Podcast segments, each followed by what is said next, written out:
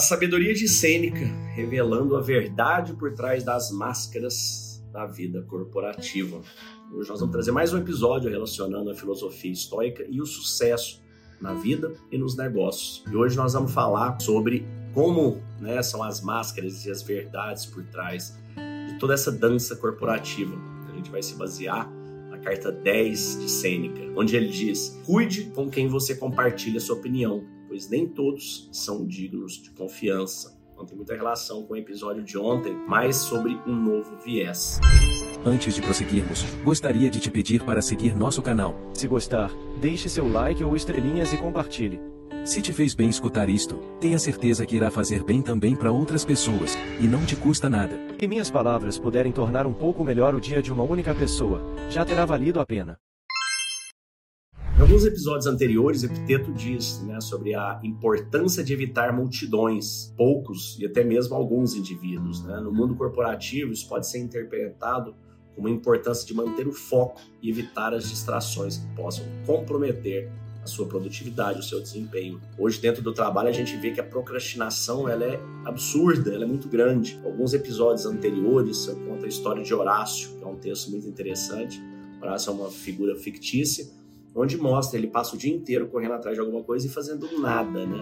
Jogando o seu tempo pela janela, desperdiçando o seu tempo. Então a gente tem que tomar muito cuidado, porque a procrastinação está para a nossa vida assim como rasgar dinheiro tá para um louco. Rasgar dinheiro não é uma loucura. No entanto, eu acho que procrastinar, jogar fora seu tempo no lixo é uma loucura muito maior. Porque dinheiro você ganha mais, tempo você não ganha. Disse Jesus, porque se preocupam tanto, sendo que não podem adicionar uma única hora à sua vida. Ou seja, nosso tempo tá dado esse tempo. A gente vai dar as voltinhas no sol e vamos embora em algum momento que a gente não sabe. E a gente passa boa parte do nosso tempo rasgando ele, jogando ele no lixo, como se ele não valesse nada. Sendo que ainda disse nesse sentido, não é que tenhamos pouco tempo, é que desperdiçamos boa parte do nosso tempo com coisas inúteis. Outro ponto que ele diz é cuidado ao estar sozinho. Assim como é preciso cuidado ao estar sozinho para não ceder a comportamentos negativos no ambiente corporativo, a solidão pode levar a decisões precipitadas ou acumulação de riscos desnecessários. É importante sempre buscar o equilíbrio e não agir impulsivamente. A temperança é uma das quatro grandes virtudes estoicas. A temperança é o equilíbrio, a gente saber até que ponto devemos estar sós, devemos estar acompanhado, devemos estar distante, devemos estar próximo, devemos fazer, devemos parar.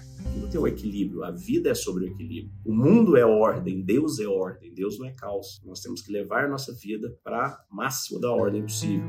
Apesar de que não podemos controlar isso, mas devemos tentar seguir sempre uma ordem de do que deve ser feito e do que não deve ser feito.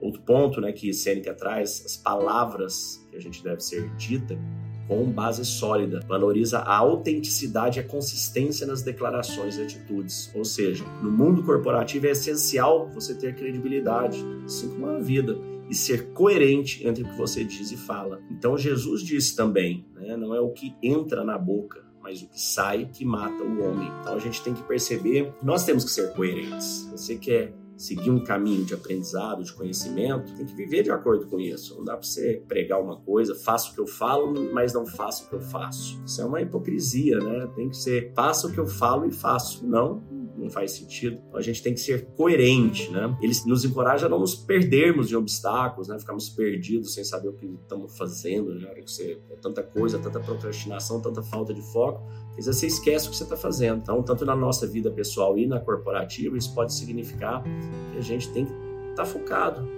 dedicando a uma coisa por vez, mantendo o equilíbrio emocional, cuidando da nossa saúde, cuidando de tudo que a gente deve fazer. Sêneca diz: viva de forma transparente, como se Deus estivesse sempre observando. Fale com Deus como se os homens estivessem ouvindo. Olha que frase bonita, né? Viva de forma transparente, como se Deus estivesse sempre observando. Ou seja, você não vai querer se envergonhar na frente de Deus. E fale com Deus como se os homens estivessem ouvindo. Então, tanto na vida pessoal quanto corporativa, nós temos que controlar o que dizemos, o que pensamos, o que falamos, nossos instintos. A gente tem que entender que nós temos a mente, nós temos a alma. Muitas vezes a nossa mente foge ao nosso controle e a nossa alma tem que controlar aquilo, porque senão você vai fazer coisa que você vai se arrepender depois. Outro ponto que ele diz aqui, viva sem desejos excessivos, né? Ele destaca a ideia de alcançarmos um estado de liberdade e não dependermos excessivamente de bens materiais e desejos insaciáveis. A felicidade, a satisfação, ela não está nas coisas materiais. Se você tem dinheiro, você sabe disso, é fácil saber quando a gente tem. Agora, quando a gente não tem, a gente acha que hora que tiver vai estar. Aí é que está a grande armadilha, é a gente achar que lá está o pote de ouro, mas não está, está dentro de você. Então, acredite. Por exemplo, fazer a imersão do chamado estoico em sete dias, uma hora por dia. Você vai saber que isso que eu estou falando é real. Você vai aprender sobre isso. A outra opção é você tentar ficar milionário ao longo de vários anos, pode conseguir ou não. E se você conseguir, você vai chegar lá e vai falar eu deveria ter feito, um, buscado meu autoconhecimento antes. Então, te convido para fazer o chamado estoico, para vir conhecer, se dar essa chance, encontrar a calma da mente, a felicidade, a serenidade dentro de você. Todo o resto vem como consequência. Te desejo um dia de abundância e paz. Fique com Deus. O Léo ele consegue organizar esse conhecimento que é tão disperso e trazer aqui para gente. Então, eu queria é, te agradecer mesmo né, por estar tá trazendo isso aqui. É, ajuda muito a, a ele estar tá todo organizado, condensado. Acho que agora cabe a nós aqui, no tempo de cada um, conseguir né, aprofundar para o que faz sentido para gente. Então, pô, muito obrigado, cara.